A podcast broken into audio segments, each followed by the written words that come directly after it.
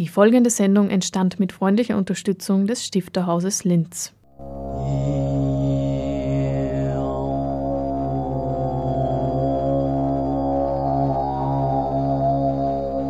Literatur im Radio.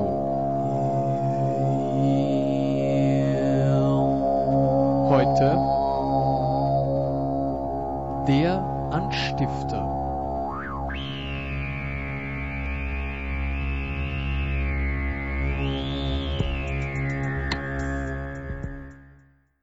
Also ich äh, finde, für mich war der Lockdown, was das Kreative betrifft, eigentlich eher hinderlich weil ich ja Autorin bin, die sehr viel von außen irgendwie mit in ihre Texte reinzieht und sehr viele von meinen Erzählungen, die basieren tatsächlich auf irgendwie Dingen, die mir jemand anderer erzählt und der mangelnde soziale Kontakt, den habe ich wirklich als richtigen Dämpfer meiner Kreativität empfunden. Ich bin außerdem so Bibliotheken- und Kaffeehausschreiberin ich tue mir unglaublich schwer, daheim in der Pyjamahosen am Couchtisch oder so zu schreiben. Ich bin wer, der das braucht draußen, der Kaffeetassen klappern braucht und leise Gespräche am Nebentisch etc. Also für mich war das eine ganz eine große Umstellung in meinem Arbeitsprozess und aber auch in meinem Ideenfindungsprozess. Es gibt einige äh, Projekte, an denen ich auch vor Corona schon gearbeitet habe, da hat die Arbeit natürlich weitergehen müssen. Und ich habe jetzt tatsächlich einen ganz, einen ganz, einen ganz einen kurzen Corona-Text geschrieben, obwohl ich mir im, am Anfang dieses Lockdowns vorgenommen habe. Das werde ich nie machen. Ähm, irgendwie ist es dann trotzdem passiert, aber es ist immerhin sehr kurz. Ähm, also der, der große Corona-Roman, der wird sicher von sehr vielen Autorinnen oder Autoren kommen, von mir sicher nicht. Ich bin ehrlich gesagt schon sehr froh, wenn ich wieder draußen schreiben kann und auch über Themen von draußen schreiben kann. Lisa Viktoria Niederberger heute zu Gast im Radio Anstifter. Orange, viele dunkle Stellen. Seit Corona bin ich eine Freundin der Karpfen geworden. Mich beruhigt ihr glänzender Körper und das, wie sie gemächlich ihre Bahnen ziehen, in dem Teich vor der Universität ganz nah an unserer Wohnung. Und was ich Karpfen nenne, sind eigentlich Koes, japanische Zuchtkarpfen. Dicke Tiere, einen halben Meter lang. Drei gibt es hier, aber nur einer von ihnen interessiert sich für das Futter, das ich ihm alle paar Tage in das dunkelgrüne Wasser streue. Groß ist sein Maul, er ist ganz gelb, ein Hikari Mujimono, leuchtend ohne Flecken. Ich merke, wie es mich beruhigt, wenn ich ihm dabei zusehe, wie er die Pellets einfach einsaugt. Ich möchte wissen, was mit dem Wasser passiert, das er dabei schluckt. So ein Fisch, der trinkt doch nicht, sagst du, und ich. Ja, aber das kann doch nicht einfach verschwinden, das Wasser. Eine ganze Kaffeetasse voll schluckt er mindestens. Bei den Fischen ist Pause vom Leben. Da benutze ich mein Handy um das 30. Foto von in der Abendsonne glänzenden Schuppen zu machen, anstatt in dem Feed herum zu scrollen, von dem ich immer mehr, immer mehr Herzklopfen und Nackenschweiß kriege. Am Teich gibt es keine Masken, Abstandsregeln und Anträge für Härtefallfonds. Es ist alles nicht so schlimm wie ohne die Karpfen. Seit ich die Kois für mich entdeckt habe, denke ich auch anders über Delfintherapie. Manchmal wenn ich auf der betonierten Mauer des Teiches sitze, traue ich mich Dinge aussprechen. Raus auf das Wasser, Richtung Schilf. Dass mir das alles eine Scheißangst macht. Dauerhafte Lungenschäden. Als Ex-Raucherin, jetzt schon zugepickte Bronchien. Der Wirtschaftscrash. Autokratie. Am meisten ich. Wie ich mir gedacht habe, vor ein paar Wochen, dass wir die Polizei rufen müssen, weil der Nachbar, der hat verbotenen Besuch dass mitten im Lockdown einer bei mir geklingelt hat, gefragt, ob leicht der Staudinger Michael da nicht mehr wohnt. Eins drüber habe ich gesagt, da wo der Lift nimmer fährt. Und anstatt Fragen zu stellen, zu dem Sechsertragerl Bier in seiner Hand, schminke ich mir die Augenbrauen weiter fürs Zoom-Meeting und denke in einer Tour eins, drei, drei. Seit März weiß ich, was für, Seit März weiß ich, für Herzklopfen und Angst reicht der Sicherheitsdienst vorm Supermarkt gegenüber. Reichen die Menschen mit den Einkaufswageln voller Klopapier und die Anrufe von Freundinnen im April, die mir ins Telefon heulen, weil sie nicht wissen, wie die Miete bezahlen. Seit Mai ist mir bewusst, dass ich vergessen habe, wie meine Mama riecht und wie es klingt, wenn sie mir ein Bussi gibt. Ich als Koi, ich wäre ein Showa. Weiß, ein bisschen orange, viele dunkle Stellen. Schön sind die, sagt eine Frau in Windjacke und Mundschutz, die neben uns stehen geblieben ist, um ihre verdrehte Hundeleine zu entwirren. Ganz neu. Hat die Universität erst heuer nach dem Frost einsetzen lassen, weiß sie und strahlt dich unter dem türkisenen Unding an, während ihr Chihuahua hysterisch den Teich anbellt. Ich stelle mir vor, dass der Karpfen rausspringt, den Hund einsaugt, unter Wasser zieht ein Seeungeheuer, dann eine einsame Blase aufsteigt, an der Oberfläche platzt. Nichts tut der Fisch. Bevor er im Herbst zur Winterstarre auf den Grund des Teiches sinkt, werde ich ihn trotzdem gestreichelt haben. Eben zu hören ein Text, der ins Surreale abgleitet, entstanden in Zeiten des Corona-Lockdowns. Lisa Victoria Niederberger ist 1988 in Linz geboren und lebt nach dem Studium in Salzburg nun wieder in Linz. In der Sendung hören wir sie über ihr literarisches Debüt Misseln sprechen und wie sie Alltag und Leben mit dem Schreiben koordiniert. Was das Schreiben und Entwickeln von Geschichten betrifft, betreibt die Autorin mitunter Feldforschung. Es sind nun also keine Corona-Tagebücher entstanden, davor aber Trucker Diaries. Ich glaube, bei mir ergeben sie sehr viele Inhalte von Geschichten oder von so Reportagen wie dieses Trucker-Tagebuch, auf das du anspielst. Die ergeben sie wirklich zufällig. Ich lerne irgendwen kennen und ich höre einfach unglaublich gern zu ich mag das sehr gern, mich mit Leuten zu unterhalten, die jetzt nicht wirklich aus meinem auf meiner beruflichen oder von mir aus nicht einmal aus meiner politischen oder soziologischen Bubble kommen, sondern die irgendwie ein anderes Leben führen als ich. Und dann ergeben sie genau solche Sachen wie diese Trucker-Geschichte. Ich suche da nicht dezidiert danach, aber ich lasse mich gern finden, wenn es sich zufällig ergibt. Ich habe zu dem Zeitpunkt und mache das auch jetzt nur gelegentlich für so einen Salzburger Blog, der eben auch ein Printmagazin herausbringt, geschrieben und habe da relativ eine große Themenfreiheit gehabt. Bin immer zum, bin zu der, zur Redaktionsleitung gegangen und gesagt, hey, ich würde gerne Text schreiben über dieses und jenes. Wollt ihr haben, sonst frage ich wen anderen. Und wie diese Trucker-Tagebuch-Geschichte aufgekommen ist, habe ich halt auch vorher gefragt, hey, es ist nicht so unbedingt ganz die Blattlinie, aber würde euch das trotzdem interessieren, weil ich würde das unglaublich gern machen und ich würde aber unglaublich gern drüber schreiben, weil wo sollen denn meine Erfahrungen sonst hin? Ich möchte nicht, dass die irgendwie im, im Äther dann verpuffen, unnotiert und un, ohne irgendwie dann Diskurs über meine Sachen, die ich erlebt zu haben. Und da war das halt dann sehr eine gute, aufgelegte Geschichte. Ähm, dieses Trucker-Tagebuch ist dann von irgendeiner LKW-Fahrer Facebook-Fanseite entdeckt und geteilt worden mit dem Resultat, dass der Fräulein Floras Server, wo das Tagebuch veröffentlicht worden ist, gleich mal gecrashed ist, weil innerhalb von einer Stunde 25.000 Zugriffe auf den Server passiert sind, was die normale Kapazität halt bei Weitem übersteigt.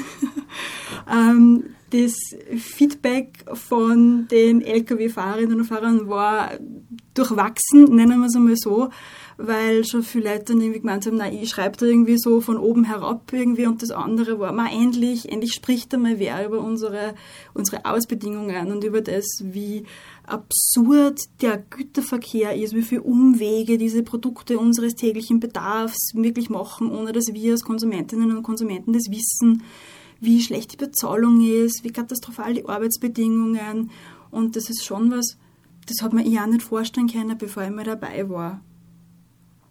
Also wer einmal in einem LKW neben einer Autobahn geschlafen hat, der, weiß ich nicht, der denkt dann, glaube ich, wirklich anders über, je, weiß ich nicht, jedes Gut, das er kauft, von dem er weiß, es ist nicht regional. Mhm. Und deswegen bin ich dann sehr dankbar für solche Erfahrungen, weil sie machen irgendwie demütig oder sie, sie zwingen dazu, den eigenen Alltag extrem zu hinterfragen.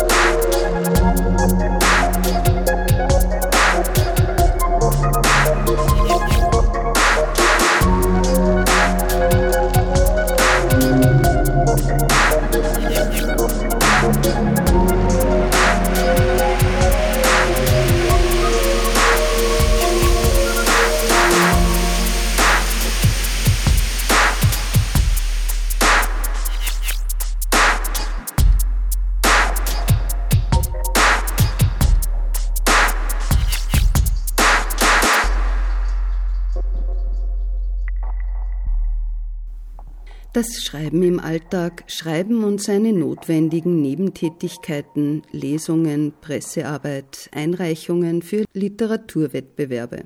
Lisa Viktoria Niederberger studiert aktuell in Linz Kulturwissenschaften und erzählt, wie sie das Schreiben im Alltag integriert. Mehrere Preise und Auszeichnungen hat die junge Autorin trotz Studium jedenfalls schon zu verzeichnen etwa die Talentförderprämie des Landes Oberösterreich in der Sparte Literatur 2019, den Jurypreis Kölner Kurzformwettbewerb 2018. Sie war auf der Shortlist Münchner Kurzgeschichtenwettbewerb 2016 und ist Gewinnerin des Wir lesen uns die Münder Wund Literaturpreis 2014 in Salzburg im Moment schwierig. Im Moment ist es eher so, dass das Schreiben etwas ist, das ich neben meinen anderen Tätigkeiten tue und mein großer Versuch oder mein großer Wunsch an mich selber ist es eigentlich, meinen Alltag so neu zu strukturieren, dass das Schreiben wieder da den größten, die größte Aufmerksamkeit bekommt, was irgendwie, wie schon erwähnt, mit dem Studium, das mir unglaublich taugt. Ähm, und das ich mit einer ziemlich großen Begeisterung betreibe, am Job, an der Beziehung, am Alltag, am Sozialleben, äh, merke ich, dass es unangenehmerweise immer das Schreiben ist, bei dem ich Abstriche mache. Und es gibt genug Tage, wo ich in der Früh aufstehe und denke, heute, heute setze ich mich vor meinen Computer und ich gehe nicht, bevor ich nicht vier Stunden reine Schreibzeit hinter mir habe, weil das ist genau das, was ich eigentlich machen möchte.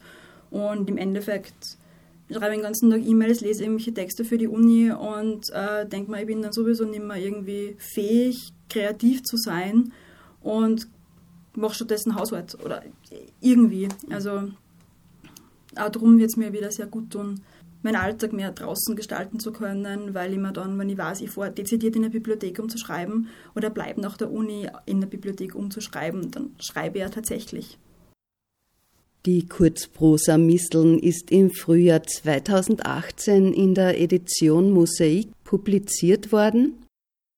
Also Misteln besteht aus drei Kurzgeschichten, von denen eine wirklich viel, viel länger ist als die anderen, aber alle drei äh, stellen abgeschlossene Handlungen dar. Und wie erwähnt, drehen sich alle drei um Beziehungen in irgendeiner Art und Weise. Das müssen nicht zwangsläufig Liebesbeziehungen sein. Im, Im, längsten Text steht eigentlich eine Geschwisterbeziehung zwischen einigen Zwillingen im Vordergrund und stellt sich dann auch die große Frage, wem im Krisenfall irgendwie die Solidarität gilt, der Familie oder dem Recht im Sinne von der Moral, dem Gesetz etc. Wo setze ich da meine Prioritäten, wann ein Mensch, den ich sehr lieb, mir um was bittet, wo ich weiß, der braucht es, das aber verboten ist. Wie gehe ich da mit Loyalitäten um? Ähm, die zweite Geschichte, die thematisiert das Verhältnis der Protagonistin zum verheirateten Mann, was auch, glaube ich, ein ziemlicher. Ähm, da haben sie dann tatsächlich für mich Leid bedankt, also fremde Leid. Also das war echt schräg. Das war, da hat es das angefangen, dass man fremde Leid E-Mails schreiben, wenige, aber doch sehr tolle E-Mails.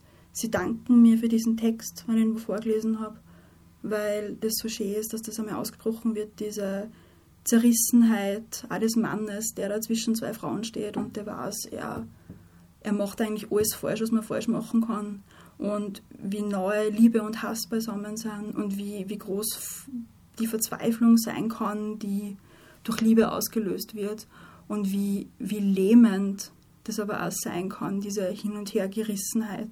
Also das war für mich echt, da hat das angefangen, dass ich merke, wie wichtig für mich Feedback ist von Leserinnen und Lesern und wie, natürlich hört man das oft, dass Frauen, Frauenliteratur unter Anführungszeichen so introspektiv ist und so gefühlsbetont und was weiß ich was wenn das das Feedback ist, das ich kriege und wenn das das ist, was meine Texte bei Lesern auslösen, dann schreibe ich wirklich gern Frauenliteratur, was auch immer das bedeuten soll.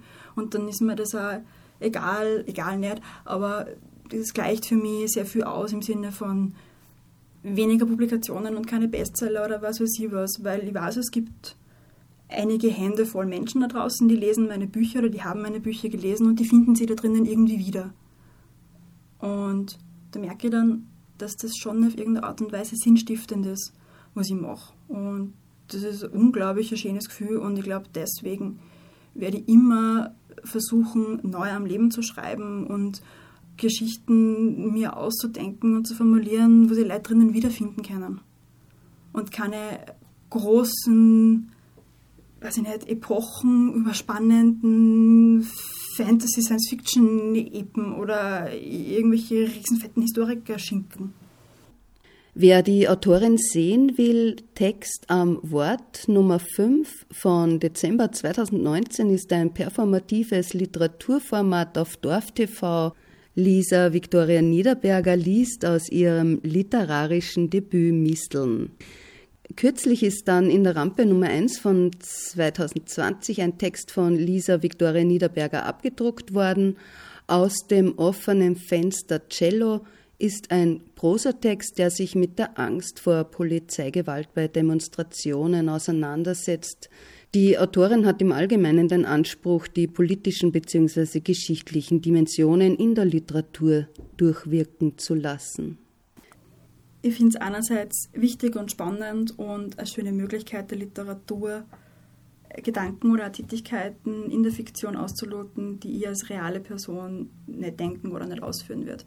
Was aber nichts daran ändert, dass ich trotzdem ein gewisses Wertesystem als Mensch habe, das ich natürlich auch als Autorin habe und wo ich glaube, dass ich als Mensch und als Autorin nicht voneinander trennbar sind. Das heißt, meine Ansichten auf die die Dinge, die mir wichtig sind und die mir was bedeuten, sei das jetzt äh, Gleichberechtigung in jeder Art und Weise, Feminismus, Klimaschutz etc., das Verorten des Ichs in einem historischen Kontext, das sind Dinge, die mir persönlich sehr wichtig sind und die sich natürlich auch in meiner Literatur widerspiegeln bewusst oder unbewusst. Ich glaube, ganz, ganz viel von den Sachen, die mir als Individuum ausmachen oder mir als Autorin ausmachen, ich fließe in meine Texte ohne mein Wissen ein, mhm. sondern die sind einfach da.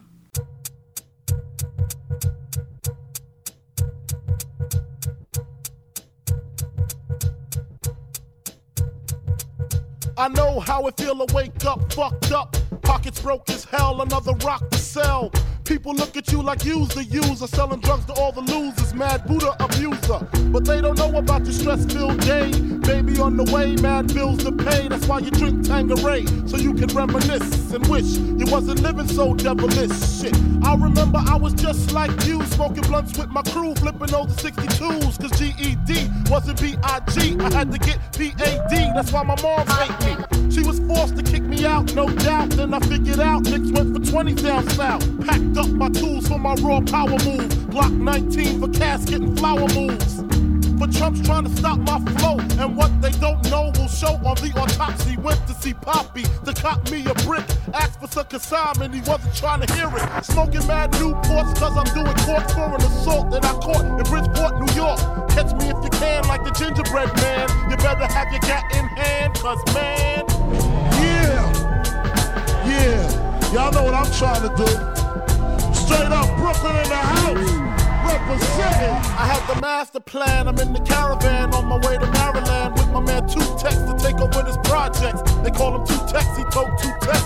And when he start the bus, he like to ask who's next. I got my honey on the Amtrak with the crack in the crack of her ass. Two pounds of hash in the stash. I wait for her to make some quick cash. I told her she could be lieutenant, bitch got gas. At last, I'm literally